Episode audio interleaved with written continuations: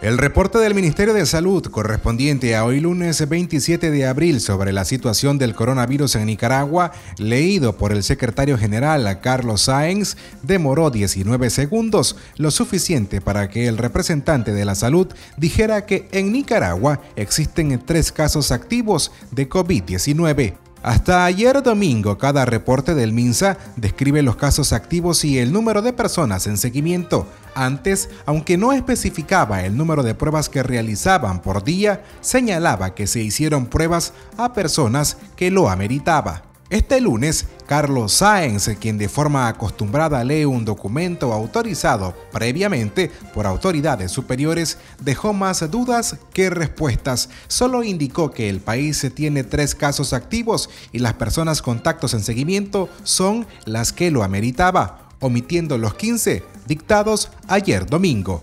Reporte diario sobre COVID-19, lunes 27 de abril.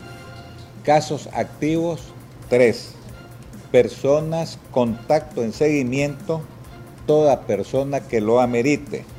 No tenemos transmisión local comunitaria. En Nicaragua, el Comité Científico Multidisciplinario dijo tras conocer el anuncio del paciente número 13 con COVID-19 que si las cifras oficiales se mantienen en 13 casos confirmados y existen 3 fallecidos, estamos hablando de una tasa de mortalidad del 23%, la más alta del planeta Tierra. La estadística, consideran, está diciendo a gritos que algo grave está pasando y se debe intensificar las medidas de prevención.